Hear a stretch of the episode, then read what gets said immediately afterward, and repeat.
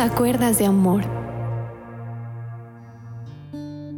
Bendiciones a todos ustedes, sean muy bienvenidos y espero que lo que estuvimos hablando el día de ayer nos haya ayudado a reflexionar para poner en nuestro corazón ese querer como el hacer la voluntad de Dios.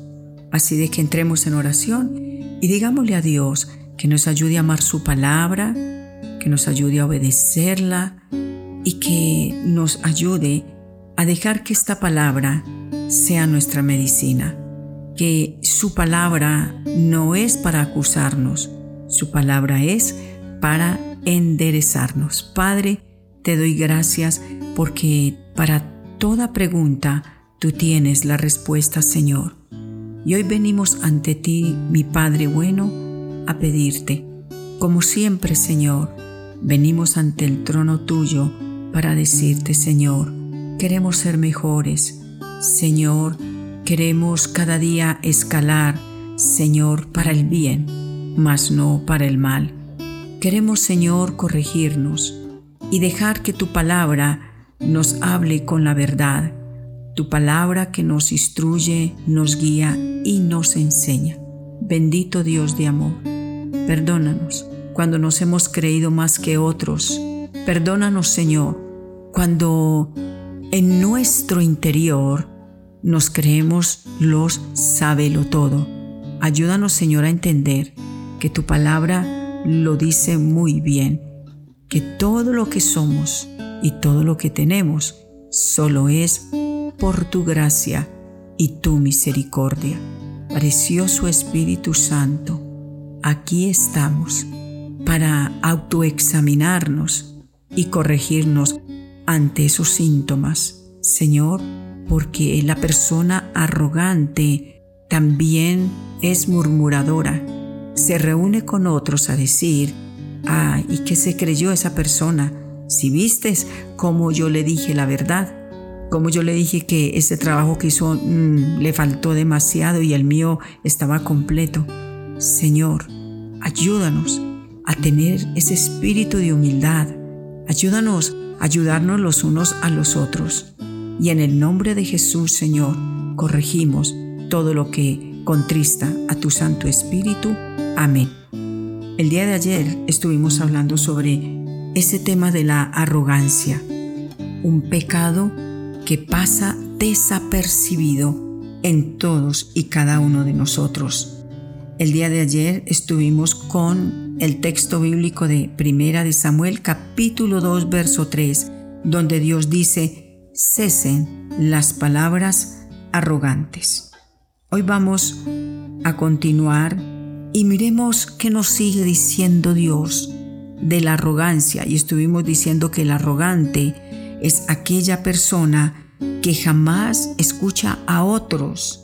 Esa persona arrogante no presta atención a las ideas que otros traen, menosprecian a otros y así sucesivamente. Pero ¿qué dice Dios en su palabra al respecto en cuanto al orgullo, la altivez, eh, la arrogancia, la vanagloria? Pues mira lo que dice Proverbios capítulo 16 versículo número 18. Dice así, después del orgullo viene la caída, tras la arrogancia, el fracaso. Dios nos hace esta advertencia. Usted que está allí y aún yo, aquí la palabra de Dios nos dice, después del orgullo, viene que la caída. Hemos podido ver cuántas personas por su orgullo caen esas personas que se creyeron que eran inmunes a cualquier circunstancia de la vida. Todo en este mundo, como dicen por ahí, se paga. Pero hay algo muy fuerte que nos dice la palabra de Dios. Después del orgullo, después de la altivez, viene que la caída. Tenemos que tener mucho cuidado, porque el orgullo te está preparando una caída. Estás muy orgulloso con tus eh, proyectos, estás muy orgulloso con todo lo que tienes y piensas que todo eso será eterno. Pero Dios, que pesa las acciones y pesa el corazón, muchas veces Dios dice, esta personita se me va a perder. Lo mejor es dejar que todo se venga al suelo. Así de sencillo. Recuerda que si tienes algo o yo tengo algo, es plena misericordia de Dios. Bien nos advierte el Señor que cuando hay orgullo, viene la caída. Y esto es una gran realidad. Claro que sí.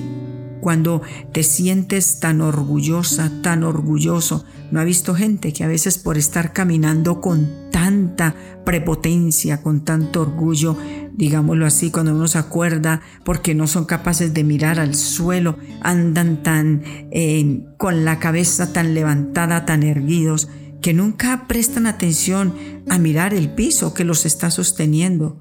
Y de pronto eh, pasaron desapercibidos el peligro, una piedra, un hueco, un escalón que no lo vio y se fue. ¿Por qué? Porque ese orgullo que, que te tiene allí carcomiendo, dice el Señor, cuidado, que después de tanto orgullo viene que la caída, cuando miras a otros mal, cuando un día tuviste solo necesidad, un día tuviste pobreza, supiste que fue aguantar hambre y en cualquier instante de la vida, por misericordia del Señor, fuiste subiendo, subiendo, pero ya miras a los demás como que, hmm, como una pulga, ya te crees la jirafa, te crees el más alto. De pronto vivías en un barrio, eh, digámoslo así, de no un extracto muy bueno, y ya, como estás en otro, ya miras a los otros con arrogancia. Te jactas de la casa, te jactas del apartamento. Bueno, muchas cosas hemos llegado a ver.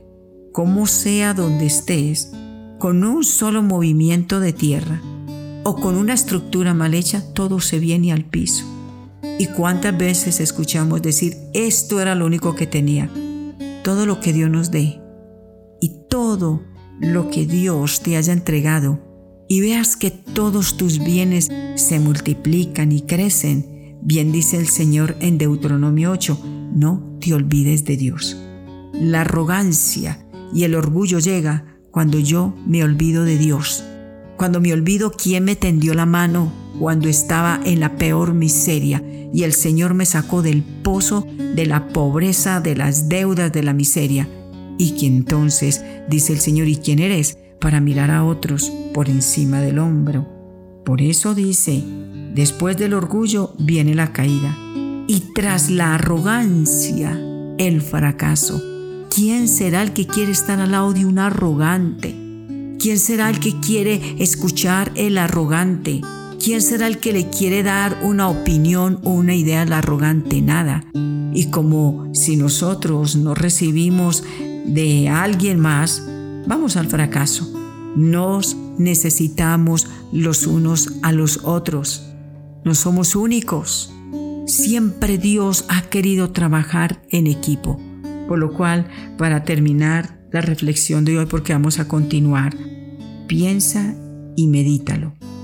Que si en tu corazón hay mucho orgullo y te estás creyendo más que tus hermanos en la sangre, más que tus padres, y ya no quieres ni ir al barrio donde viven tus padres, quizás un barrio un poco, eh, qué sé yo, pobre, digámoslo así, ya no quieres, ni, o sea, te hasta vergüenza de entrar a, a esa finca, a esa casita humilde donde viven tus padres, porque te jactas que vives en un apartamento último modelo y así sucesivamente.